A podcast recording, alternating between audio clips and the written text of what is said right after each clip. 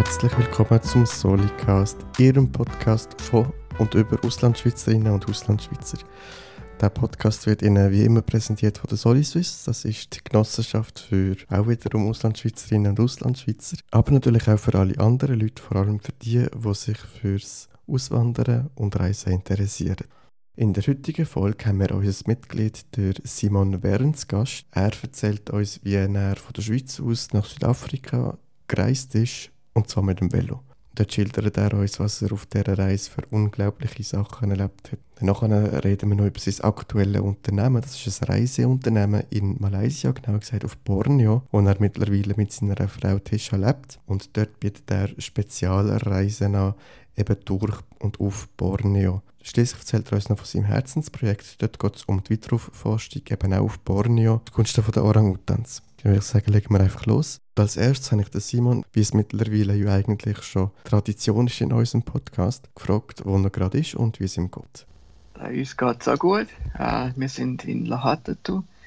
Lahatatu ist im östlichen Teil von Malaysia, also eigentlich fast der östlichste Teil von, von Borneo, also im Staat Sabah. Mhm. Und es gehört äh, zu Malaysia. Aber wie kann man sich das vorstellen? Wenn man Borneo hört, dann denkt man ja zuerst mal äh, an, an Urwald. Oder wohnst du denn in einer größeren Stadt auf dem Land? Oder wie kann man sich das vorstellen? Ja, es ist nicht eine größere Stadt. Es ist eher eine kleinere Stadt. Es ist so ein eine Provinzstadt. Ich meine, eigentlich in der Mitte von, von Ölpalmen, mhm. sagen wir mal so. Es ist ein, ein Bauerndorf in dem Moment. Also wirklich, wo die Landwirtschaft sehr viel zählt. Mhm. Und es ist richtig, äh, wir sind eigentlich auch Ausgangspunkt, also Laden selber ist ein Ausgangspunkt für Urwald. Also wir haben sehr viel Urwald noch da, also grosse be bekannte Gebiete wie das Danum Valley. Ähm, oder dann haben wir auch an der Küste ist Sunai Kapur oder auch sehr bekannt ist Tabin oder noch nicht so bekannt, aber doch sehr, sehr wichtig, das ist Bukit Piton. Also es hat sehr viel Urwald noch da eigentlich. Also, aber man muss sich so vorstellen, ein Städtchen selber, das ist wirklich, es ist so ein bisschen wie ein Cowboy-Town. Äh, es ist äh, also ein bisschen rustig. Es ist ein Besteid, äh, bescheidenes Städtchen, ich würde es mal so beschreiben. Gut, aber ursprünglich kommst du ja nicht aus Borneo. Man hört es schon ein bisschen so. aus, dem, aus dem Luzernischen höre ich da raus, stimmt das? Ja, nein. Also ich bin so äh, Zaltnach aufgewachsen, Stanz geboren, Zaltnach aufgewachsen. Mhm. Die Eltern äh, sind Berner und darum ist probably ein bisschen der, ein bisschen der, der Misch von, von der Sprache. Ich habe nicht so ganz klare Dialekt. Also ich bin von den Innerschweizer. Das ist jetzt natürlich noch spannend zu wissen, wie du von der Innerschweiz auf den Bergen in den Urwald gekommen bist, sozusagen, oder? Ich habe gelesen, du hast eigentlich zuerst mal eine Ausbildung in der Hotelindustrie gemacht. Das tönt ja schon ein bisschen, als ob du dich da schon eingespurt hast auf das, was noch kommt auf eine Art. Erzähl mal, was hast du dort für eine Ausbildung gemacht und wie bist du denn noch von dort gekommen, wo du jetzt bist? Ja, es zieht sich alles ein bisschen durch. Also ich habe grundsätzlich mal Koch gelernt. Dann habe ich ein bisschen Koch geschafft und dann verschiedene Praktikum gemacht und im Service und dann irgendwann mal Hotelfachschule in Thun absolviert und anschließend von dem mal im Praktikum verschiedene Stellen gehabt, im Hotel. Und die letzte Stelle, vor ich, also vor ich auf die Reise gegangen bin, in 2010, war Luzern in einer, in einer Hotel, also in einer privaten Hotelfachschule. Und dann bist du auf die ominöse Reise gegangen? Und auf zwar? die ominöse Reise, ja. ja, ich weiß nicht, ob das ominös ist, aber ja, ich habe dann irgendwann mal entschieden, dass äh, die private Situation hat sich so ergeben, dass es einfach okay war. Also ich habe schon länger dort geschafft und, und einfach überlegt, ich möchte irgendetwas machen. Und habe dann die verschiedenen Möglichkeiten aus, ausgelotet, was es gibt. Und ich habe gedacht, Afrika wäre ein Punkt. Das bin ich noch nie gewesen, außer so ein Ägypten und Marokko. Aber sonst haben wir irgendeinen Haufen Vorurteile von Afrika und dachte, das will ich eigentlich machen, weil es wäre doch gut. Und dann irgendwie ausgelotet, wie könnte man das machen, mit dem Auto oder mit dem Velo oder wie? Und irgendwie hat das Budget halt einfach irgendwie ein Velo hergegeben. Dann dachte ich, gut, machen wir das. Dann haben wir einen guten Kollegen dort, der viel unterwegs war, auf dem Velo und sehr viel Erfahrung gehabt was Touren anbelangt. Und ich habe grundsätzlich keine Erfahrung auf dem, weil ich bin ja von daheim ins Geschäft mit dem Velo und dann hat es dann irgendwann mal gehabt. Mhm. Also deine Idee war, du fährst jetzt mit dem Velo von der Schweiz nach Südafrika, oder? Genau. Wie alt genau. bist du dort? Gewesen? Ja, bin ich da gewesen? Das ist äh, 33. Also du bist mit 33, hast du gefunden, okay, ich will mal nach Afrika, ich gehe mal mit dem Genau. Velo. Also ich meine, das ist jetzt Ge- auch nicht so, so, so naheliegend, oder? Trotz allem. Vor allem, wenn du sagst, du bist jetzt vorher nicht der grösste Velo-Profi gewesen. Nein, es ist schon gerade so ein bisschen ad hoc, das Ganze. Also eben, ich habe er hat mich dort trainiert, respektive gezeigt, wie all das geht. Ich konnte sehr viel können lernen und profitieren von seinem Know-how. Und dann habe ich eigentlich im Frühling, ich im Frühling 2010 wollen gehen, zu meinem Mhm. Geburtstag eigentlich. Aber dann ich gesehen, dass ja, es nicht schlecht wäre, wenn die Ersparnis, die Ersparnis noch ein bisschen würde aufstocken Dann haben wir dann noch ein halbes Jahr angehängt, bevor es mir dann wirklich, äh, bevor ich dann wirklich abgefahren bin. Und dann, wie, Genau. wie kann man sich das vorstellen? Dann bist du äh, aus der Innerschweiz auch mal lospedalt und äh, so ein bisschen auf gute Glück? Oder wie, wie genau haben sie das Mhm. geplant? Oder? Ja, geplant ist eigentlich gar nichts. Ich habe gewusst auf der Karte, woher dass ich will. Ja. Und dann bin ich am 21. September mit dem Vater zusammen sind wir losbedalt von Sarne. Und dann sind wir führen auf Nidwalden und das Boot genommen und dann nachher Uri und auf Andermatt. Andermatt war dann die erste Übernachtung. Gewesen. Und mein Vater ist dort raufgewellt wie ein junges Geissli und ich hinten nachgekücht wie eine alte Geiss. Also das war furchtbar. Fast nicht nachher mögen. Und, und dann, das mag ich noch gut erinnern, sind wir am anderen Tag sind wir nachher auf Gotthard und er wieder ab wie eine Rakete. Und ich bin dann irgendwann mal hinten nachgekommen. Und da war noch jemand anderes dabei, gewesen, den wir kennengelernt haben. Und auf dem Pass oben haben wir noch andere Velofahrer getroffen. Und ich mag mich erinnern, der Vater stolz sagt, ja, los ich da, der Simon geht auf Afrika mit dem Velo. Und ich habe mir so fest gewünscht, dass er einfach ruhig ist, dass er nichts sagt. Weil ich habe nicht einmal gewusst, ob ich über Grenzen komme in der Schweiz. Also, es ist mir wirklich miserabel gegangen. Ah, je. Aber nachher sind wir mit die Abfahrt gegangen und sind in Italien, also in Tessin und Italien. Und, und ich habe zwei Wochen mit dem Vater, zwei Wochen ist mit mir zusammen gewesen und haben wir uns ein bisschen begleiten. Nachher bin ich dann alleine unterwegs gewesen. Das ist dann noch einmal so ein bisschen ungewohnt gewesen. Also ich meine, da ist man plötzlich alleine am Abend das Zelt aufstellen, ist man äh, mit braucht alleine am Flicken und das ist alles so ein bisschen äh, neu gewesen. Und und dann hat irgendwann mal der Bruder gesagt, er heißt Philipp. Er hat gesagt, ja, ich komme jetzt. Er fliege, er fliege dann irgendwie Anfang Dezember auf Malaga. Dann haben wir gesagt, okay, treffen wir uns. Ich weiß nicht mehr genau das Datum. Aber dann haben wir uns im Dezember Malaga getroffen und ich habe noch etwas Zeit gehabt. Dann wir- bin ich in Spanien gefahren, Portugal und eben auf das Datum hin nachher auf Malaga.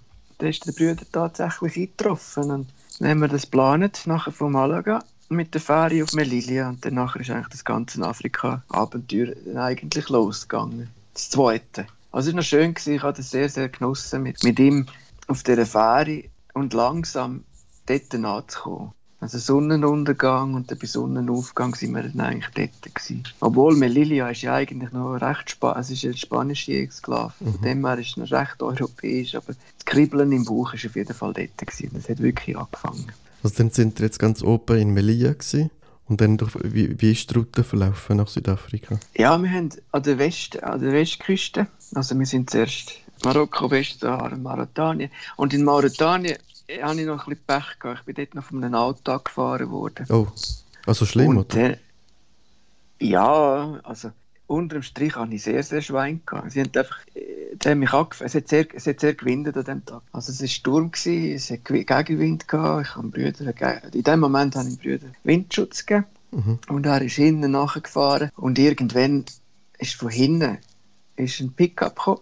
Ich glaube, mit einem 100 hat die Polizei gesagt. Und hat mich dann nachher von der Straße geschossen. Okay, wow. Und ich bin in dem Moment eigentlich nicht mehr so gut ansprechbar gewesen. Also, Ja.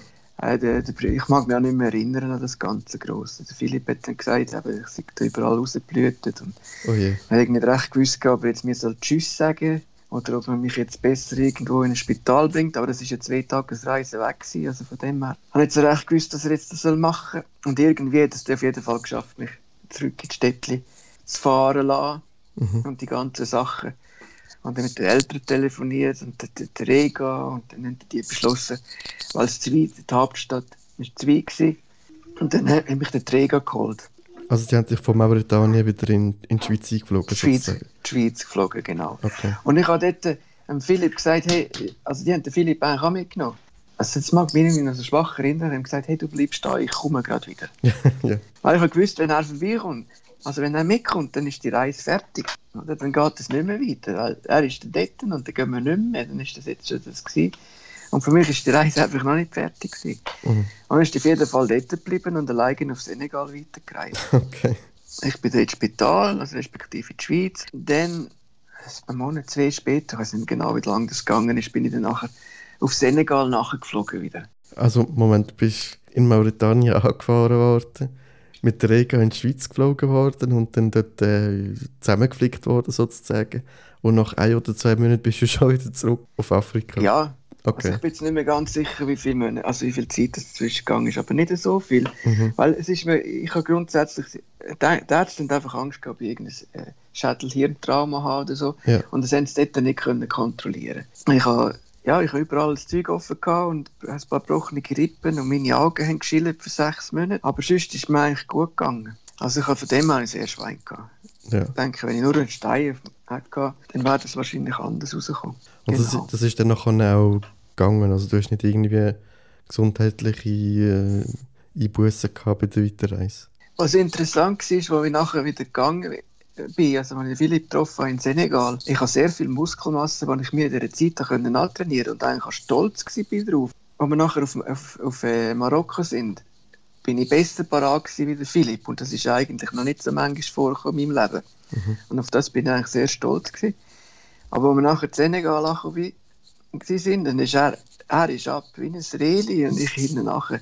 Ich weiß auch nicht, ich habe wirklich sehr viel Muskelmasse verloren. In dieser kurzen Zeit eigentlich, erstaunlich. Und ich habe die ersten paar Monate habe ich wirklich gelitten. Also, äh, ja, das Ganze wieder aufzubauen. Und, genau. Unter relativ extremen äh, Bedingungen, oder? Weißt ja, wir haben dann nachher auch, oder Senegal, Mali, sind wir dann irgendwie im Frühsommer, Mai, Juni sind wir dort gewesen. Da haben wir wirklich, also gerade Mali, äh, da haben wir Temperaturen von über 50, ich glaube 55 Grad oder so etwas einmal gemessen. Ja. Ich weiß nicht mehr genau, aber viel. Und es war extrem heiß. Gewesen. Und am wohlsten ist man eigentlich auf dem Velo. Weil dort hat es immer noch ein leichten Fahrtwind gehabt, sobald du eigentlich abgestiegen bist und irgendwie das Gefühl, wir müssen unter einem Baum ein bisschen Schatten, ist das fast unerträglich gewesen. Also das war wirklich sehr, sehr heiß. Gewesen. Obwohl Senegal und Mali, also es es war wirklich hervorragend gewesen. Es war äh, genial gewesen. Und vor allem war es Mango-Saison gewesen. Ich, ich weiß nicht, wie viel Kilo Mango wir da verdrückt haben. Also wir sind zur Straße gestanden mit Mango, haben wir das Kilo gekauft, auf, dem Fahren gegessen, also wirklich sensationell. Also das heisst, die sind quasi, ja, kann man schon so sagen, durch die Wüste gefahren, oder? Ja, ja, also ich meine, dort ist ja eigentlich alles Wüste. Die Sahara ist eine Wüste, dort hat es sehr viel Wüste gehabt, obwohl dort sind wir früher gewesen. Und dort äh, hat es sehr viel Wind zu dieser Zeit und ist eigentlich nicht so heiß gewesen. Das ist sehr erträglich gewesen von dem her, außer der Wind, der hat echt gestört. Mhm. Aber es ist super gewesen, es hat zum Teil ein bisschen geregnet und dann hat sich die Wüste unglaublich mit roten Blumen gefärbt. Die ganze Fläche mit so kleinen roten Blümchen, das ist alles super rot gewesen, also genial. Und nachher Senegal, Mali, das ist ja ein bisschen der südliche Teil von der Wüste und, und das ist, also es ist sehr trocken gewesen natürlich, sehr wenig grünt. Aber ich denke schon, man kann sagen, wir sind durch die Wüste gefahren. Gut, dann, dann sind wir von Senegal aus durch Mali. Mali, und dann Niger, und dann sind wir in Nigeria. Äh, Nigeria ist dort auch, das ist so ein, bisschen ein, kontrover also ein kontroverses Land. Sehr, sehr spannend, sehr, sehr viele Leute. Wir haben es dort eigentlich sehr gut gehabt, obwohl es eigentlich äh, gerade so ein bisschen im Südwesten, also haben die Leute gesagt, es sei recht gefährlich, aber wir sind eigentlich gut durchgekommen. Aber das ist, du hast jetzt schon eigentlich gesagt, Mali, Nigeria. Also da läuten bei vielen wahrscheinlich schon mal die Alarmglocken, oder? Ja, also das ist jetzt also- nicht unbedingt der sicherste Ort von der Welt, die, die Region dort. Ist es für euch nie ein Problem gewesen? Also wir haben auf der ganzen Reise haben wir eigentlich nie sind wir in eine Situation gekommen, wo ich das Gefühl hatte, die wäre jetzt eine, für uns persönlich sehr, sehr gefährlich oder so. Also es ist noch interessant, auf dem Velo machst du eine ganz andere Erfahrung, denke ich, weil du bist, du bist auf auf dem Velo wie auf einem Stuhl, der fährt und, und du gehst durch die Dörfer, durch die Städte durch und die Leute nehmen dich eigentlich gar nicht so wahr. ich weiß nicht, an was das liegt, obwohl wir sind sehr riesig auf dem Velo, aber das ist eigentlich viel, vor allem wenn sie mit sich selber beschäftigt sind, sind mir da gar nicht groß aufgefallen. Und außerhalb auf dem ländlichen Gebiet da ist der Respekt oder die Angst vor uns eigentlich, glaube relativ groß gewesen. Also, wir, haben jetzt, wir sind alle irgendwie so vier, fünf sind wir dann in irgendein Dörfli angesteuert, wo wir noch unsere Flaschen können füllen mit Wasser und unseren Duschsack äh, vom Brunnen irgendwo und wenn irgendwie noch gegangen ist, haben wir noch etwas gekauft und dann sind wir rausgefahren aus dem Dörfli noch ein paar Kilometer und dann haben wir uns irgendwie rechts oder links in die Büsche geschlagen und haben schon ein bisschen geschaut, dass sie uns nicht sehen, wo wir übernachtet. Und, aber es hat auch Situationen gegeben, wo sie genau gewusst haben, wo wir sind. Aber das ist, ich glaube, keine einzige Nacht ist effektiv wirklich jemand zu unserem Camp gekommen. Dann nachher in anderen Ländern wo wir gewusst haben, also in Nigeria haben all, uns alle eigentlich empfohlen, das nicht zu machen. Also einfach irgendwie sehr wild zu kämpfen. Äh, zu campen. Äh, wir haben dort haben wir dann halt äh, Stationen gesucht. Also, ein, also ein paar Mal haben wir Polizeistationen zum Beispiel haben wir übernachtet. Oder dann haben wir Telekom für so Antennen, die sind immer bewacht gewesen. Dort hat es immer jemanden gehabt, der dort gewacht hat. Mhm. Dann haben wir halt dort rein, oder äh, zum Teil auch Kloster oder Dorfplätze, wo wir Dorfchefs sind gefragt, ob wir dort übernachten können. Und dann hat er uns das erlaubt und dann haben wir irgendwie einen gewissen Schutz eigentlich genossen. Und von dem haben wir dort ein bisschen drauf geschaut. Mhm. Aber an, an, an ist wirklich, ich, ich war erstaunt gewesen, ich habe mit viel mehr Problemen eigentlich gerechnet, mit Sachen, die gestohlen werden oder bedroht werden oder irgendwie, oder auch nur Bestechungs, ich habe mit Bestechungsgeldern gerechnet, dass man irgendwie muss bestechen. Aber es ist mir nur, ich nur glaube in, in, in, Nigeria, an der Grenze, da haben sie uns dann schon ein bisschen auseinandergenommen, dort, dort hätte es eigentlich schon wollen. Aber am Schluss haben, haben sie sich zufrieden gegeben mit einem Teebeutel von Marokko. Und da bin ich natürlich auch nicht unglücklich gewesen, oder mir. Also ich habe mir das Extreme vorgestellt. Und vielleicht haben wir einfach Schwein gehabt. Das ist möglich. Also wir haben schon, wir haben, äh, wir müssen schon sagen, in Nigeria sind wir an Stellen vorbeigefahren mit dem Velo, wo es Dorfkämpfe hatten, also wo sich rivalisierende Dorfgegner wirklich einander auf den Kopf gegeben haben, wo dann später das Militär eingegriffen hat. In Abuja sind wir da, das war glaube einer der ersten Anschläge, die sie gemacht haben, da die, die Islamisten mhm. auf einer Polizeistation. Sind wir gerade auf der Kamerun-Botschaft für das Visa was die in die Luft gejagt haben oder irgendein Autobombenanschlag war. Ich meine, das haben wir dann schon miterlebt. Aber jetzt einfach gegen uns selber haben wir das wirklich das ist hervorragend gelaufen. Ich weiß nicht, ob, ob man sich das einfach durch so lange, jeden Tag, der ganze selber, der Rhythmus, ob man sich da einfach irgendwie daran gewöhnt und, und, ganz anders reagiert, weil es ist dann irgendwann eine Tagesordnung. Und das ist, ich glaube, in Burkina Faso gewesen, sind wir, das ist noch, das ist noch recht spannend gewesen. Also, da sind wir in eine in ein Dörfli an der Grenze. Da sind wir raus. Nach, also haben wir ins Hotel gecheckt. dann sind wir raus und sind in einem Stand, der hat, der hat noch Bier verkauft. Dann haben wir dort noch ein Bier getrunken. Dann sind wir zurück ins Hotel. Und dann auf einmal hat das angefangen, tönt wie Schüsse. Und dann habe ich dann irgendwie dem Philipp gesagt, du, da ist irgendetwas nicht gut. Und dann haben das angefangen zu donnern. Und dann plötzlich haben wir gehört, dass draussen, dass es rebelt. Und das, dann haben wir Soldaten gesehen, da sind die, die, die, die also in die, ins Hotel reingekommen, haben die Küche kaputt gemacht und sind draussen rumgelaufen und haben die Luft aufgeschossen. Und dann, zuerst haben wir auch nicht recht gewusst, um was es jetzt geht. Und, und wir sind in den Räumchen gelegen, nebeneinander. gehofft, dass irgendwie, wir haben nicht gewusst, dass die nur in die Luft schiessen dort. Ich dachte, da irgendwelche Querschläger und so, oder? Haben wir uns ganz flach hergelegt. Und die Tür zu dem, zu dem Zimmer, was der ruhig geworden ist, habe ich mal rausschauen, gefragt, was da läuft. Und dann haben sich irgendwie die, die Türen verschlossen, haben wir die Türen nicht mehr können auftun. Dann habe ich schon ein bisschen, also ist der schon sehr mulmig geworden. Das ist schon, also es ist dann nicht mehr so wohl gewesen. Am anderen Tag, also es war dann ruhig gewesen plötzlich, ist alles vorbei gewesen. Und am anderen Morgen, also haben sie uns auch noch geholfen, dann wieder die Türen aufzutun, das ist dann irgendwann mal gegangen. Und dann äh, am anderen Morgen sind wir dann früh raus und ich wollte eigentlich gehen, weg von dem Dorf. Weil ich nicht gewusst, was jetzt noch kommt. Und Philipp, der, ist immer, der hat immer Hunger. Ja, wirklich, der, die ganze Zeit, der muss erst mal Frühstück gegessen sein. er hat immer als erstes Frühstück gegessen in das Dorf, wo es endlich können gehen Aber dann haben wir herausgefunden, dass einfach die, die, die lokalen Militärs dort äh, re revoltiert für Melon oder irgendwie. Aber es ist noch recht, es ist schon eingefahren. Aber als wir rausgekommen sind, am anderen Morgen war alles aufgeräumt, gewesen, wir haben nichts mehr gesehen. Mhm. Es war erstaunlich. Gewesen. Und als wir dann an der Kaserne vorbeigefahren sind, sind alle da gestanden, in Glied und Bein und Glied und alles tipptopp. Aber die Nacht vorher ist recht, ist recht abgegangen, ja. Gehen wir mal zurück aufs Velo. Wir sind momentan in Nigeria sind wir stehen geblieben. Wie ist es denn von mhm. dort weitergegangen? Ja, da sind wir nachher. Wir haben jetzt Nigeria haben wir eigentlich ein, ein, ein drei Monats Visum gehabt, was eigentlich was super war. Dann hatten wir ein bisschen Zeit gehabt.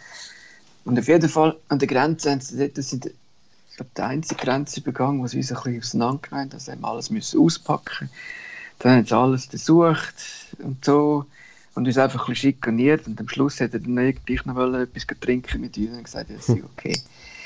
Äh, und dann hat er dann unser Visum um um zwei Monate gekürzt. Das hat er gesagt, okay, äh, für euch längt ein Monat. Ein Monat. Und dann habe ich gesagt, ich, wir sind mit dem Velo unterwegs. Wenn er sich das vorstellt, Nigeria ist nicht unbedingt klein. Mhm. Und ich gesagt, nein, nein, ich gebe einen Monat. Und, äh, gut. Und dann haben wir den auf Gas gegeben, dann sind wir halt auf Abuja und dort äh, das Kamerun-Visa geholt. Und dann ab auf Kamerun, über Grenzen und durch Kamerun durch. Von Kamerun sind wir nach Kongo also Kongo Brazzaville. Und, und dort ist eigentlich noch das, Schlüsselposit das Schlüsselding. Also äh, Kongo Brazzaville, also wir haben sehr gute Zeit gehabt, Kamerun und Kongo, wunderbar. Und nachher sind wir dort in Brazzaville gewesen.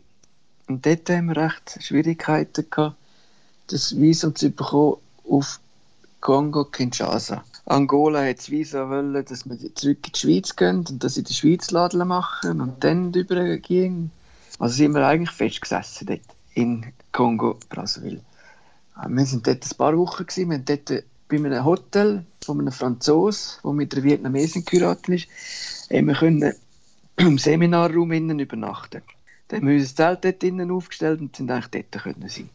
Die ganze Zeit. Weil äh, Brazzaville ist an sich eigentlich verhältnismäßig sehr eine teure Stadt und wir haben das extrem geschätzt, dass wir das machen können Und dann haben wir ausgelotet, dass wir machen können wir haben dann irgendwann haben wir dann Nachricht bekommen von, von äh, Kongo Kinshasa, dass wir das Visum bekommen. Dann sind wir dann auf die Botschaft und in dem Moment sehen wir unsere Pässe am Schalter. Die Dame hinter dem Schalter hat unsere Pässe in die Hand genommen, macht einen Stempel drin und ich denke, gut, Stempel sind immer gut. Und als ich das gesehen was sie für einen Stempel gemacht hat, ist mir dann nicht mehr so gut gegangen, weil dann hat sie eigentlich das Visum, das wir bekommen annulliert. Und warum? Also, dann, keine Ahnung. Hm der, der das gemacht hat, habe ich aus der Hintertür gesehen, raussäckeln dem Moment. Da ist er weg. Und ich habe ihn telefonisch auch nicht mehr erreicht. Also von dem her okay. hat sich die Sache erledigt. Und dann habe ich mit der Ethiopian Airlines, ich habe den Chef kennengelernt, der äh, für den Sektor dort äh, zuständig war. Und habe ihm das geschildert. Los, ich wir müssen irgendetwas machen. Ja, wir kommen nicht mehr weiter. Und dann hat er gesagt, ja gut, helfen wir uns. Und dann haben wir dann müssen, also haben wir das Ticket gelöst mit der Ethiopian Airlines auf Kenia. Ich wollte eigentlich kein motorisiertes Fahrzeug auf der ganzen Reise. Aber es ist einfach dort nicht mehr anders gegangen. Wir sind dort wirklich festgesessen. Und einer war wieder alles zurückgefahren auf dem gleichen Weg oder eben das Flug. Und dann sind wir in Kenia sind wir dort gelandet. Und das ist wie, also zwischen Westafrika und Ostafrika, das war nachher wie Tag und Nacht. Gewesen. Ich, die, ich habe drei Visa an einem Tag bekommen. Ich habe gemeint, ich, ich träume. Und das ist alles so organisiert und pflegt abgelaufen im Vergleich zu, zu dem, was wir vorher hatten in Kongo. Brazzaville auf den Botschaften. Also das ist wirklich sensationell. Gewesen. Und ich habe, wir sind froh am Mut gewesen, dass wir nachher dort dann können weitergehen können. So schnell wie möglich sind wir dann raus aus der Stadt und das ist das äh, sensationell. Wir sind kaum aus der Stadt gewesen. Wir haben irgendwie noch Spaghetti vom Vorabend. Die unter einem Baum müssen wir dann essen und dann schaue ich zurück und plötzlich steht ein Giraffe dort. Und das ist irgendwie noch so eindrücklich gewesen, weil auf der ganzen West, Westafrika haben wir das eigentlich selten erlebt. Also wir haben sehr wenig Tiere gesehen. Und danach kaum in Kenia sind plötzlich Antilopen und Giraffen und Zeugs. Also das war wahnsinnig gewesen. Und später dann Elefanten und Nilpferde. Also ganz zwei verschiedene Welten. Und dann sind wir abgereist auf Tansania und wir haben das wirklich extrem genossen. Ich habe dann irgendwann, haben wir dann gesagt, uns ein bisschen einen Zeitplan geben, weil irgendwie habe ich dann wollen, Weihnachten rum ich wollte in Malaysia sein. Weil ich habe, das habe ich, hätte ich vielleicht vorher schon sollen erwähnen aber ich habe während der Zeit, als ich die Reise geplant habe, die Tisha kennengelernt und sie ist aus Malaysia. Und ich habe sie auch dort in dieser Zwischenzeit kennengelernt. Ich habe schon entschieden, dass ich die Reise mache, aber sie ist dann ins Leben gekommen in dieser Zeit. Aber dann, wo wir dann bald ein Jahr unterwegs sind, haben wir gleich müssen sagen, okay, jetzt ist Dezember, Dezember will ich will ich zurück sein, weil ich glaube, es ist nur fair an ihr gegenüber, dass jetzt einfach ein Jahr lang eigentlich das Ganze von außen müssen mitmachen und eigentlich alles. Sie, sie, ich meine, sie hat das Ganze anders erlebt wie ich. Ich habe es erlebt, dort zu sein und weiß, ob das jetzt schwierig ist oder nicht schwierig, ob es gefährlich ist oder nicht gefährlich. Und sie hat dann einfach je nachdem ein bisschen etwas mitbekommen und, und, und hat sich dann auf ein anderes Bild machen und dachte, okay. Und dann sind wir relativ schnell dann von Tansania, haben wir dann den Kontinent wieder überquert, sind dann nachher über Botswana auf Namibia. Und es ist hervorragend gewesen, ein bisschen schnell, also wir haben zum Teil sehr viele Kilometer gemacht Tag gemacht. Wir sind beide zusammen wieder recht fit gewesen. Also gerade Tansania, Tansania haben wir zum Teil Tage haben wir jeden Tag 200 plus Kilometer gemacht mit wow. dem ganzen Gepäck. Also wir sind relativ schnell vorwärts gekommen. In Botswana haben wir dort, äh, dort haben wir noch etwas Außergewöhnliches erlebt. Das war äh, für uns sehr schön gewesen. Dort hat einen Nationalpark, Jobe Nationalpark heisst der. Wunderschöner Nationalpark, wunderschön gelesen am Fluss Jobe Jobe River. Nur das Problem war, wir haben eigentlich die finanziellen Mittel nicht gehabt, dort in unseren 4x4 zu mieten und dort äh, so in die ganz normal rein und Safari machen. Dann haben wir herausgefunden, dass dort das Hotel hätte Kanu vermietet. Und dann haben wir, haben wir, wir haben dann ein äh, südafrikanisches Bärli kennengelernt, die haben dann das Gefühl das sei eine gute Idee. Dann haben wir ein äh, Kanu gemietet. Und dann sind wir mit dem Kanu den Jobe River aufgepaddelt. Also wir mussten zuerst aus Botswana auschecken, sind danach auf die andere Flussseite gepaddelt, sind dort in, in Namibia einchecken, weil dort war nicht Nationalpark. Gewesen. Und nachher sind wir dort mit, mit drei Booten, ein, ein Boot mit Gepäck und unsere zwei Boote also mit den Südafrikanern und uns sind wir nachher den Job rauf. Und das ist unglaublich gewesen. Plötzlich sind wir in einer Herde voll Büffel gestanden und ein bisschen weiter eine Herde voll Zebras und eine Herde voll Elefanten. Also Wahnsinn, was dort ein Tier war. Und dann manchmal haben wir uns verfahren irgendwie, sind wir in einen Seitenarm hineingekommen. Man mag ich noch ein gutes Bild erinnern, sind wir dort in dem, in, in dem Tümpel gelandet und dann überall sind Krokodil und äh, gewesen, äh, Hippos und am Land Elefanten. Und wir können uns überlegen, entweder wieder alles zurückpaddeln, für den, für den Hauptfluss zu suchen, oder an Land und mit der ganzen Kanu ein paar hundert Meter über Land tragen zum Hauptfluss, oder? Mhm. Und wir sind beide zusammen ein bisschen faul. Also, die anderen glaube ich auch. wir haben uns für den Landweg entschieden. Nehmen wir es immer an Land, haben die Boote zum Wasser rausgenommen und sind so schnell wie möglich durch die Tierdurren auf die andere Seite, mhm. wieder auf den Fluss. Und das ist zum Teil wenn man auf dem Boot war, also auf dem Kanu, hat man vor, weiter vorne irgendwie ein, ein Ding gesehen, ein, ein, ein, ein Nilpfad, und plötzlich verschwindet das. Und mhm. die sind ja unglaublich schnell unter Wasser. Mhm. Dann haben wir nicht gewusst, wo, wo geht jetzt der, wo ist jetzt der, wo kommt jetzt der unter unserem Boot raus und stößt uns weg. also, das war wirklich ein super, super Erlebnis. Also, äh, morgen aufgewacht, ein Morgen, und, und dann haben wir gewusst, es ist irgendetwas vor dem Zelt etwas Grosses. Mhm. Und dann habe ich einfach ein bisschen rausgeschaut und dann ist es Hypo.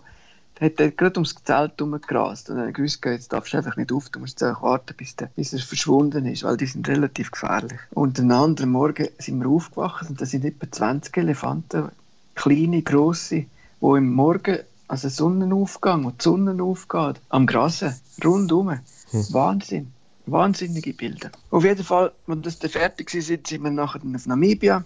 Und das ist auch noch, das ist auch noch recht eindrücklich gewesen, wo wir noch von Botswana bei den Grenzen auf Namibia ist so ein Tor. Da sind wir durch das Tor gefahren und das ist irgendwie wie wieder ganz in eine andere Welt hineingekommen. Also von dem Afrika in Botswana und vorher, wo man mit diesen Dörfli überall und Landwirtschaft und wie man sich auch irgendwo Afrika ein bisschen vorstellt, hat plötzlich hat das gewechselt zu Farmland, wo eingezäunt ist. Also wir konnten ja nicht mehr so einfach links und rechts reingehen in die Büsche Mhm. Sondern wir mussten irgendwie müssen den Farmer fragen, ob wir irgendwie dürfen. Ah, und, und plötzlich waren wir in Läden, gewesen, wo alles hatte. Also wirklich wie in der Schweiz, Supermärkte und so weiter. Also Es ist wie dort bei dem Tor hat sich das geändert. Ich will das weder werten noch gut noch schlecht. Es ist einfach plötzlich wieder ganz anders gewesen. Aber wie auch immer, wir haben in Namibia und nachher an Südafrika unglaublich schöne Zeit gehabt. Die Leute sind unglaublich freundlich und nett. Ja. Also die Leute sind zum Teil uns hinten nachgefahren und gefragt, wo tun ihr übernachten? Wo gehen ihr her? Ah ja, komm zu uns, da ist der Schlüssel, da ist die oh, wow. Weinflasche, da ist das Internet, äh, Code. Ich muss jetzt leider gerade weg, ich bin heute leider nicht da, ich komme dann morgen wieder. Da sind wir mit dem im Haus gestanden, die ganze Nacht, haben können übernachten und ich meine, wir haben, keine, wir haben uns keine fünf Minuten kennen. Und da, da habe ich sehr viel können mit über eine, mitnehmen von Gastfreundschaft mhm. und und, und, also es ist mir wirklich sehr, sehr eingefahren. Mhm. Und es hat sich durchs Band eigentlich durchgezogen. Also ich meine, die ganze Reise, wir haben unzählige schöne Erlebnisse gehabt mit, mit Leuten und Gastfreundschaft. Also hat sich durch die ganze Reise eigentlich durchgezogen. Aber auch ich hatte es jetzt in Südafrika und, und Namibia eigentlich nicht so erwartet. Und dann, es war auch noch lustig, in Namibia haben wir, äh, wir sind dort äh, an, an einer Lodge vorbeigefahren, irgendwo in, in den Steppen raus. Und äh, haben wir Lust gehabt, mal ein bisschen Fleisch. Und dann sind wir gefragt, ob wir irgendwie Fleisch hat oder irgendwie Flasche Wein. Und nachher war dort eine Frage und die hat uns, hat uns Wein verkauft und danach hat sie uns Zebrafleisch gegeben. Okay, Zebrafleisch haben wir jetzt auch noch nie gehabt. Und danach haben wir das genommen und sind ein bisschen weiter rausgefahren. Und irgendwann haben wir das Zelt aufgemacht und dann haben wir das einfach kochen. Und das ist unglaublich Fle äh, unglaubliches Fleisch gewesen. Wunderbar saftig, fein. Mit der Flasche Wein, in dem Gras raus, mit der Atmosphäre in, den, in der Steppen raus. Wahnsinnig schön. Am anderen Tag sind wir weiter und dann sind wir wieder bei einer Farm vorbeigekommen. Dann sind wir wieder gefragt, ob wir vielleicht Zebrafleisch haben. Wir haben das so gerne. Und dann hat er aber nichts gesagt, gesagt, wir sollen warten, es wohne da jemand, der Chiem gerade. Und dann ist ein äh, Herr vorbeigefahren in einem VW-Büsschen. Ein grosser, kräftiger Mann mit Bart und hat uns auf Deutsch angesprochen. Er hat gesagt, wir sollen alles da lassen und mitkommen. Und wir haben dort auch noch keine zwei Minuten kennen. Dann sind wir dort dann irgendwie in das Auto hineingestiegen, sind raus in die Wüste oder in die Steppe reingefahren und dann fahren davon ein riesengroßes Teleskop. Und dann erklärt er uns, dass das eines der grössten Teleskope weltweit sei und dass er das für die Spiegel einzustellen. So wahnsinnig eindrücklich gewesen, was er dort gemacht hat. Und dann hat er gesagt, okay, komm zu mir. Wir können in seinem Garten, weil sein Haus ist ganz klein war, haben wir in seinem Garten können unser Zelt aufstellen und am Abend hat er uns noch Spätzle gemacht und Rotkraut. was? Ja, wahnsinnig. Also wirklich ganz super. Dann sagt er, was haben wir jetzt für Pläne? Ja, wir, sind, wir gehen jetzt auf Kapstadt. Wir möchten eigentlich Weihnachten, vor Weihnachten möchten wir in Kapstadt sein und so. Dann sagt er, hey, das ist super. Äh, meine Frau ist in Kapstadt. Ich rufe sie schnell an. Und dann hat er Skype, hat er sie angerufen gesagt, ja, es kommen in zwei, drei Wochen kommen zwei Herren vorbei zu dir. Und äh, ja, die kennen wir, die sind gut. Kannst du reinlassen. Okay, gut. Super. Haben wir schon eine Adresse in Kapstadt, wunderbar. Und dann sind wir weiter, eben Namibia und dann auf Südafrika runter. Und dann in Kapstadt angekommen, sind wir dann die Fragen suchen. Und dann wirklich, dann hat sie, sie uns die Türen aufgemacht und Zimmer, äh, wir können ins Zimmer, gesagt, ja, weißt, das ist unsere letzte Station eigentlich. Wir möchten eigentlich noch gerne im Zelt sein, wir möchten im Garten raus schlafen, wie das ging. Ich gesagt, ja, das ist kein Problem. Dann haben wir wirklich in dieser Wohnung in einem Haus können übernachten, bis wir alles, unsere Sachen eigentlich erledigt haben, für wieder zurückzufliegen. Mit Pool und allem. Also wirklich hervorragend gewesen. Und die Frau hat dort alleine gewohnt. Also so etwas Grosszügiges. Es unglaublich. Aber wir sind ja noch nicht ganz fertig mit der Reise. Also wir sind jetzt erst in Kapstadt gewesen. Wir wollten ja unbedingt noch wollen als Kapagulas gehen, weil das ist ja der südlichste Punkt. Und danach sind wir dort weitergefahren, haben wir eben das Kapagulas und auch dort wieder, kurz vor dem, vor dem Ziel, kommt ein Auto, stoppt neben uns und lässt eine Frau die Scheiben ab und sagt, hey, wo gehen die durch? Und ich gesagt, ja, wir wollen das Kappagulas. Und das war nur ein paar hundert Meter. Gewesen. Ich gesagt, ja, ihr könnt bei uns schlafen. Ich gesagt, mein Mann hat gesagt, jeder Velofahrer, der da vorbeikommt, muss zu, bei uns vorbei. Okay. Der muss bei uns übernachten. Und er gesagt, ja, es tut mir wirklich leid, aber heute Nacht will ich am Kappagulas einfach am Kap vorschlafen. Aber sie lieb. Aber wir tagen heute Abend tagen wir feiern. Ich könnte da vorbeikommen. Und nachher sind es tatsächlich, sind wir das Kap Gulas führen gefahren. Also wirklich dort, wo es offiziell ist, mit, mit Tafeln und so. Und dann haben wir uns dort nicht gerichtet. Wir haben dort einfach wirklich schöne Steine gefunden, wo wir können drauf verschlafen. Das war super. Gewesen. Und dann sind die tatsächlich gekommen und dann haben wir Spaghetti gekocht. Und dann hat es natürlich Champagner gegeben und es war eine sensationelle Atmosphäre. Gewesen. Und am nächsten Tag sind wir, wie versprochen, bei ihnen vorbeigegangen. Und, und, und die sind so, so eine Freude gehabt, dass wir dort waren. Die haben alle ihre Kollegen rundherum eingeladen, haben eine Grillparty gehabt.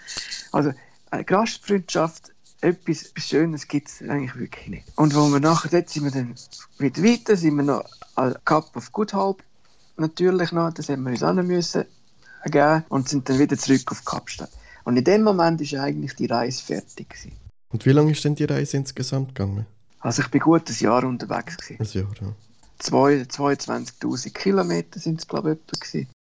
Also ich habe wie gebannt zugelassen. Das war äh, extrem interessant, gewesen, wie du das beschrieben hast und, und was du da erlebt hast. Das ist äh, sicher etwas Einmaliges, gewesen, oder? Also, das kann man, also man kann sich kaum vorstellen, was du da alles gesehen und erfahren hast. Also wirklich, wow. Ja, es ist wirklich, ich kann es jedem, der irgendwie in die Situation kommt und es kann machen, das ist etwas, was du nicht immer machen kannst. Meine, da ganz viele Faktoren müssen einfach stimmen. Und wenn die Faktoren stimmen, dann gönnt gehen. Weil ich mag mich wirklich noch erinnern, bevor ich gegangen bin, bevor ich wirklich entschlossen bin, bin ich Kröntenhütten aufgehockt im Uri. Ich habe dort ein, Raclette-Resto mitgenommen und eine Flasche Wein. Ich bin dort alleine rauf und ich bin dort am Abend nachher noch weiter hinten auf einen grossen Stein aufgekraxelt und habe mir wirklich haben wir das, also ich habe das Raclette gemacht und, und den Abend einfach genossen und mich selber gefragt, will ich das wirklich? Will ich in einem halben Jahr oder Jahr da unten die Gotthardstrecke auf, auf Afrika? Will ich das? Und ich habe mir die Frage gestellt und irgendwie am Abend, an dem Abend mit Ja beantwortet und gesagt, ja, das möchte ich machen. Und es ist, es ist einfach ein Schritt, den man muss machen muss. Und dann lauf. Und das werde ich wirklich jedem eigentlich, der das kann, aus, aus diesen Situationen heraus, wirklich Mut machen, dass er den Schritt macht. Weil nachher ist alles eigentlich Tageswerk. Man macht es wie einen Job, es ist ganz natürlich.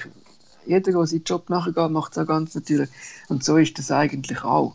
Und es gibt die ganzen Höchst und Tiefs, die man im normalen Leben anhat. Aber der wichtigste Schritt ist der erste, sagen, ich gehe und ich mache es. Und nachher geht es eigentlich ganz einfach. Das ist doch eine schöne Botschaft.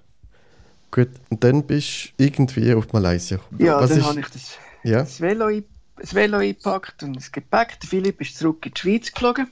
Dann hat er seine eigene Gartenfirma äh, gegründet, die heißt Pflanz und Plan. Äh, er, ist, er ist Garteningenieur, mhm. also Gärtner und Garteningenieur studiert, hat auf dem hat sich dann selbstständig gemacht. Ich bin dann eben auf Malaysia und ich hatte dort den Tisch schon gesagt, ja, los, jetzt, äh, jetzt kommen wir zurück, aber ich will gerne etwas selber machen. Und ja, zuerst sind wir, als ich zurückgekommen bin, hat sie natürlich, sie hat die ganze Zeit normal geschafft und dann mal Ferien verdient.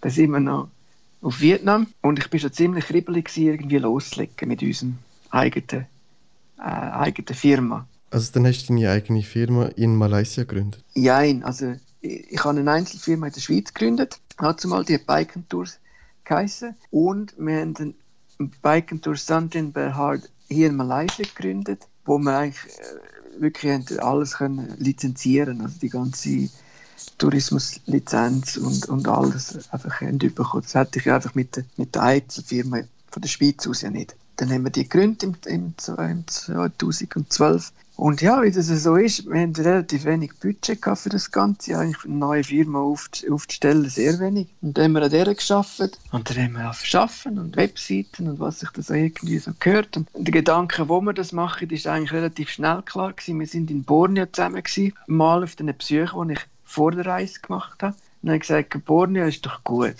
ist doch super für uns. Wir können doch dort Velotouren anbieten. Und sind relativ naiv, sind wir dort drüber und sie hatten ein Velo gemietet, ich hatte mein Velo gehabt, und dann sind wir einfach mal die Strecke abgefahren und dachte, jetzt können wir einfach eine, eine Tour kreieren. Und es hat sich dann schlussendlich ein bisschen schwieriger herausgestellt, dass wir das eigentlich gehofft hätten.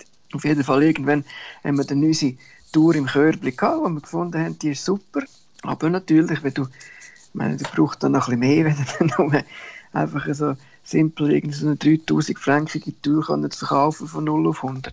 Und auf jeden Fall sind wir dann irgendwann mal in Ladentuch gelandet und das hat eigentlich den Grund, der Vater von ihr hat er hier eine Fabrik aufgebaut. Er hat irgendwann mal gesagt, hey, kommt doch mal einfach auf Lahatata. Und dann sind wir mit dem auf das Lahatata gefahren, dann haben wir irgendwann mal eine Wohnung gehabt äh, und dann haben wir eine Wohnung geschafft und irgendwann haben wir dann wirklich gemerkt, äh, wir müssen irgendetwas anderes machen. Das geht nicht. Und dann haben wir die Wohnung, die wir hatten, das ist eigentlich ganz eine einfache Wohnung gewesen. Die letzten, die zwei Zimmer, die das hatten, haben wir dann ummodelliert in Gästezimmer. Dann haben wir über, über Airbnb, nicht über Airbnb, über TripAdvisor haben wir nachher die Zimmer voll verkaufen. Mhm. Oder haben sie dann auch. Und dort hat es dann eigentlich ein bisschen angefangen. Dann sind die Leute ein bisschen zu uns gekommen, äh, haben ein bisschen gesehen, was wir machen. Wir machen die Velotouren im, im Regenwald wir, und, und so weiter. Und das hat dort ein bisschen, ein bisschen angefangen. Und das ist eigentlich genau das Richtige gewesen, was wir eigentlich gemacht haben dort. Okay. Aber natürlich, die Tour, die wir eigentlich gehen und wollen verkaufen, das hätte noch ein bisschen gedauert, bis das dann geklappt hat. In der Zwischenzeit hat sich die kleineren Sachen haben sich dann etabliert. Und eben auch das Danum Valley, also Tabin, haben wir plötzlich eine Reise dort verkaufen. Also so, so in dem Sinn sind wir eigentlich dann ein bisschen bisschen gewachsen. Wir sind sehr langsam unterwegs gewesen. Es hat sich eigentlich nicht sehr schnell entwickelt, aber es hat sich entwickelt, definitiv. Also das heisst, ihr bietet Velotouren in Borneo anbieten, um das kurz zusammenzufassen? Also wir, wir bieten Velotouren an in Sabah und in, in Sarawak. Sabah ist im Osten von äh, Borneo mhm. und Sarawak ist dann die, die Nachbarprovinz, die noch zu Malaysia gehört. Und dort arbeiten wir mit einem Partner zusammen. Und im Westen, also im Nordteil von Sabah, arbeiten wir mit einem Partner zusammen. Und wir haben einfach Touren hier rund um Laden. In der Zwischenzeit hat sich das Ganze aber einfach ein bisschen verlagert auch. Es sind auch Spezialreisen, die wir anbieten mittlerweile. Also Velotouren, das ist mal eins. Und nachher haben wir auch Gebiete, wo, wo eigentlich niemand erschlossen hat bis jetzt. Also wenn man jetzt Sunai Kapur anschaut, das sind riesige Mangrovenwälder und, und auch Primary Forest Wälder an, an der Küste, mhm. wo, wo vernetzt sind mit Flüssen und, und, und, und Nebenflüssen und, und, und so, wo eigentlich niemand hergeht, außer wir jetzt eigentlich äh, sind. Also wir tun sehr speziell die Touren anbieten. Es sind keine, es sind jetzt keine fünf Sterne Hotel-Touren, also das machen wir auch. Aber Saba ist in dem Moment eigentlich, es hat, es hat fünf, fünf Sterne und, und, und, und hohe Qualität Hotels, aber nicht so eine extrem große Dichte. Also ich empfehle Saba eigentlich mehr für Leute, die die Natur gerne haben wo wollen Natur sehen, wo wollen Tiere leben, wo wollen Regenwald sehen und zwischendurch mal einfach einfache Unterkünfte und einfache Umgebungen einfach akzeptieren. Saba im Generellen ist nicht ein günstiger Ort. Also viele haben jetzt das Gefühl, Asien ist günstig im Generellen. Ja, Saba definitiv nicht. Also wenn man reist und die ganzen geführten Touren in die, in verschiedenen Sachen macht, ist das sicher keine günstige Angelegenheit. Und das muss man vielleicht einfach schon mal sagen. Aber Saba hat einen unglaublichen Reichtum noch an dem. Also wir haben also Tiere und Wälder, wo, wo geschützt sind. Also für 30 Prozent, wenn ich mich jetzt nicht komplettiere mit der Zahl, werde ich sie geschützt haben hier in Saba. Mhm. Jetzt muss man sich das mal vorstellen. 30 Prozent der Schweiz ist geschütztes Gebiet. Also das kann man sich ja nicht vorstellen. Mhm. Oder? Ich tue jetzt hier nicht reden von der Qualität der Wälder. Zum Teil sind die Wälder auch ein bisschen zerstört worden in der Vergangenheit und sind jetzt wieder am wieder erholen. Aber sie sind zumindest geschützt. Aber dann haben wir auch Primary Forest wie eben Tabin oder Danum oder Schussgebiet, wo es das noch gibt. Und das ist sehr, sehr schwierig zu finden. Ein schustenden Ort, würde ich jetzt mal behaupten. Vor allem auch mit dem mit der Dichte an Tieren. Wir haben sehr viele Tiere, die eigentlich in anderen Orten ausgestorben sind. Das heisst, Leute, die etwas Spezielles möchten erleben, die sollen mal gehen auf bikeandtours.com. Genau. Genau, das ich an dieser Stelle mal empfohlen. Ähm, aber ich würde jetzt eigentlich noch sehr gerne zum Schluss zu, zu dem, äh, was du vorhin erwähnt hast, zurückkommen auf äh, Bukit Python. Du hast ja das Projekt. Um was geht es dort genau? Wir haben, jetzt muss ich gerade wieder ganz, ganz kurz zurückgreifen auf die Reise, die wir gemacht haben. Mhm, also, die wir gemacht haben mit den Brüdern. Dort haben wir Leute gehabt, die uns auf dieser Reise unterstützt haben. Also mhm. sechs, nicht uns, sondern wir haben damit, also unsere Kilometer unterstützt. Wir haben dann irgendeinen Betrag pro Kilometer bekommen. Also, die haben ja auf dieser Reise einen Verein gegründet, Brothers Cycling, oder? Genau. Also, gegründet haben wir dann eigentlich, wenn wir dann heimgekommen sind, mhm. offiziell. Aber wir haben dann das einfach aufgezogen. Wir haben dann eben Leute gehabt, die uns irgendwie unterstützen mit 10 Rappen oder so, oder 50 Rappen pro Kilometer. Und das hat sich dann summiert. Es hat einen gewissen Betrag in das Kessel gegeben. Mit dem wollen wir unterwegs verschiedene Projekte unterstützen und Rad getroffen. Das hat sich dann zwar Also wir haben zwei Projekte gehabt, die wir unterstützt haben und nachher noch, aber es hat sich dann noch schwieriger herausgestellt, wenn das müssen eigentlich gewünscht hätte, einfach wenn wir nicht vor Ort sind. Und wir können nicht einfach dort runterfliegen und schauen, ob jetzt das Geld richtig eingesetzt wird oder nicht, weil das funktioniert nicht. Dann äh, habe ich lang geschaut, oder haben wir lang geschaut für ein Projekt, das bei uns in der Nähe ist. Und dann haben wir im 2016 haben wir das Bukit Pito kennengelernt. Also ich habe vorher schon gehört, dass der WWF drinnen ist mit, mit Sachen für Orangutan. Also die haben Orangutan zählt und es muss dort recht viel Orangutan haben. Aber ich bin erst im 2016 eigentlich zuerst mal dort reingekommen. Und nachher sind wir dort rein und dann habe ich gesehen, dass eigentlich der und das Wildlife ist da, aber zum Teil der Wald ist ein bisschen recht in einem desolaten Zustand, obwohl eigentlich schon viel abgepflanzt worden ist. Also es ist geschützt worden im 12. Also da haben sie, noch, da haben sie das Land wirklich ausgeraubt. Also zuerst waren es die Holzfäller, gewesen, danach sind äh, die anderen Leute rein, dann sind irgendwie der El Nino und Feuer und also es ist wirklich ziemlich aber gefahren worden. Aber dann hat man es auf jeden Fall geschützt. Aber es ist relativ ein schlechter Zustand gewesen. Und dann hat WWF und andere große Organisationen haben dort wieder auf Pflanzungsarbeit geleistet und das hat zum Teil funktioniert und zum Teil hat nicht so gut. Weil das Problem war, dass man einfach viel zu kurzfristig das gemacht hat. Also wir hatten ein Jahr oder zwei Jahre, also man pflanzt und dann mit zwei Jahren hat man das nachher gepflegt und dann hat man das sich selber überlassen. Und bei einer offenen Fläche in den Tropen funktioniert das nicht. Das sind die, die, die äh, Kletterpflanzen und Schlingpflanzen so dermaßen schnell, da mag der Baum nicht davon wachsen, vor allem wenn kein Schatten rum ist. Und dann habe ich mich lehren, was man dann da müsste anders machen, dass das dann funktionieren würde. Und dann habe ich dann dort mit einem Förster zusammen äh, das Konzept ausgearbeitet und gesagt, okay, tun wir doch einfach eine Mindeststufe von fünf Jahren Pflege. Also Pflanzen und fünf Jahre Pflege geben. Das wird zwar einfach langsamer durch das und auch teurer natürlich. Aber mir ist ja nicht das Ziel, möglichst viel einfach nur anzupflanzen und dann haben wir nichts davon, sondern ich will dort, wo man pflanzt, will ich nachher Wald. Da sind wir mal nach dem Konzept in das äh, Bukit Pito und da haben wir den ersten, wir dann noch Geld gehabt, für einen halben Hektar, ist eigentlich nicht viel, aber dann haben wir das mal gemacht. Also das heißt, ihr habt dort Bäume gepflanzt oder Pflanzen und gleichzeitig geschaut, dass die für die nächsten fünf Jahre entsprechend gepflegt werden, weil eben die ganzen Pflanzen, wo sich die Bäume aufschlingern, ein Wachstum behindert und so eigentlich dann quasi kein Wachstum vom Wald an sich in einer regenerativen Form erlaubt. Ist das genau. ist der Sinn dahinter, oder? Das ist richtig. Also haben wir 2017 haben wir das angefangen mit einem halben Hektar und dann äh, haben wir dann den, den Verein nicht ein bisschen gelitten während dem Aufbau von, von unserer Firma, habe ich nicht mehr so viel Zeit gehabt. Und dann haben wir das wieder ein bisschen die Welt, äh, also haben wir das wieder ins Leben gerufen und dann haben wir dann wieder Spenden bekommen und auch Mitgliederbeiträge. Und mit dem Geld haben wir dann das gleiche drauf schon wieder können einen anderen Hektar dazu nehmen. Ja, und das hat sich dann einfach jetzt so hingezogen. Und unser Ziel ist wirklich, dass man ein Baum pflanzt, dann wieder fünf Jahre lang pflegt Mhm. Und wir hoffen, dass wir jetzt, jetzt im 2022 äh, werden der erste halbe Hektar eigentlich theoretisch fertig haben. Mal schauen, ob das lang oder ob wir dann noch mehr machen müssen. Die Hoffnung ist natürlich, dass ich das selber kann kann, also, dass es doch, äh, ein, ein Blätterdach gegeben hat bis dann und dass durch das eigentlich der Wachstum unter den Bäumen viel langsamer geht und sich somit eigentlich ein bisschen befreien von diesen Kletterpflanzen oder vielleicht einfach dann viel weniger Unterstützung braucht. Genau.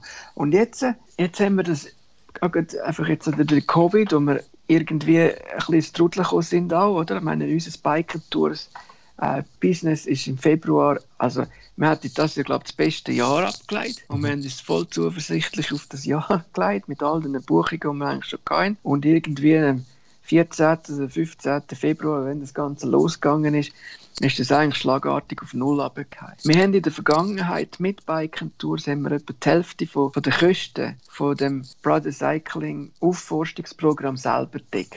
Und es sind da mehrere tausend Franken, die da weggegangen sind jedes Jahr in das Projekt. Und durch das, dass das zusammengehört ist, komplett, haben wir von dort keine Einnahmen mehr bekommen. Dann, das heisst, dass ich mit den, mit den Mitgliedern und, und Spenden, die wir eigentlich normal haben, sind uns ein paar weggebrochen, weil es, haben, es hat auch viel getroffen mit dem Covid, wo äh, finanziell das nicht mehr können machen. Sind wir ein bisschen strudelig weil die Kosten sind ja am Laufen. Ich kann nicht einfach jetzt sagen, ich mache jetzt das nicht mehr und überlasse jetzt den Wald einfach dem Wald und lasse alles kaputt gehen, sondern wir müssen ja das gleich weiterfahren. Die Kosten sind ja da. Und dann haben wir dann gedacht, komm, jetzt geben wir dann nochmal Gas. Und dann haben wir das, ein Video gemacht mit den Orangutans, weil es geht ja schlussendlich um, um, ums, ums Wildlife da drin, um Orangutans, um Tiere, um einen Lebensraum. Und dann bin ich sind wir dann im Wald mit meinem Guide zusammen, sind wir ein paar Tage in den Wald, haben versucht, die Orangutan aufzunehmen, ein Video zu machen und dann haben wir die Kampagne noch gestartet, jetzt etwa vor einem Monat. Nochmal, um mindestens die Kosten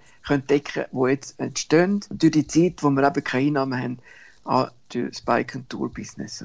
Und ich muss ehrlich sein, es, jetzt, es hat sich sehr, sehr erfreulich entwickelt. Also wir haben sehr viele Zusprüche bekommen. Und wir können sehr wahrscheinlich uns sogar also gestern haben wir ein, ein Meeting mit unserem Förster, dass wir äh, werden den Hektar erweitern können, also wir es noch einen dazu nehmen Also das längerfristige Ziel wetten wir eigentlich, dass wir 10 Hektare könnten bepflanzen Also es werden so richtig schöne Quadratkilometer, das tönt doch schon mal ein bisschen nach etwas, mhm. oder?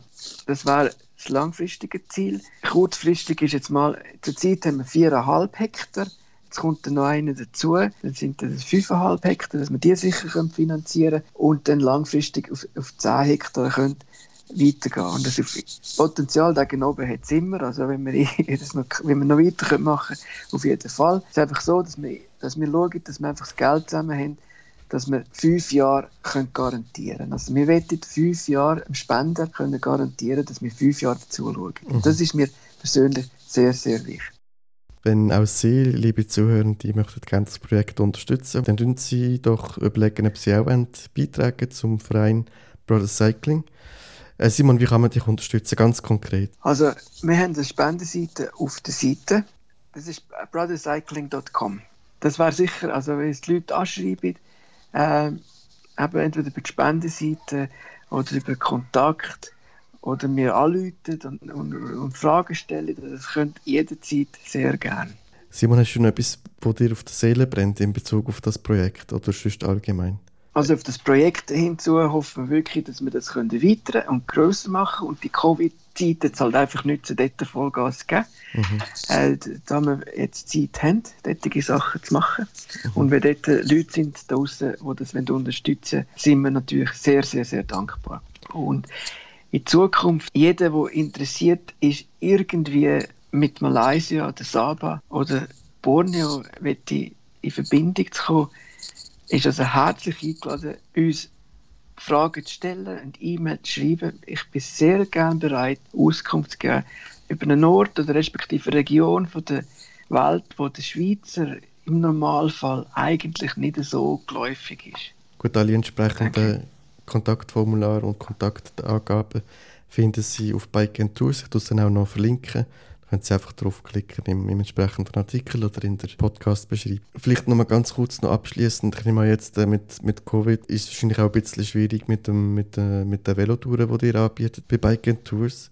Weißt du denn schon, wenn es wohl hoffentlich könnte weitergehen? Also das ist der, im Moment ist wirklich gar nicht. Eine Zeit lang haben wir noch etwas mit den Local-Touristen etwas machen aber es ist mittlerweile auch wieder komplett zusammengefallen. Wir sind unter Movement Control äh, irgendetwas sind wir bis Ende Jahr, bis zum 31. Dezember mal vorerst aber ich, ich rechne damit, dass vor März nächstes Jahr wahrscheinlich nichts wird. Also ich denke, wir müssen noch mal ein halbes Jahr durch. Aber ich denke, das ist wahrscheinlich weltweit ein das Problem. Aber du sag mal, wie ist es denn äh, für euch? Mögt ihr so lange durchheben? Ich meine, wir sind, sehr, wir sind natürlich am Kämpfen und, und, und, und ein bisschen am Bibbern und sehr am zurückhaltend leben. Aber ich muss ehrlich sagen, wir haben sehr Glück gehabt. Ich habe, wo das Covid-19 aufgekommen ist, im, im März, da habe ich äh, gesagt, okay, wir haben ein etwas erspart, ein und haben uns eine Wohnung gekauft im Leukenbad. Und diese Wohnung,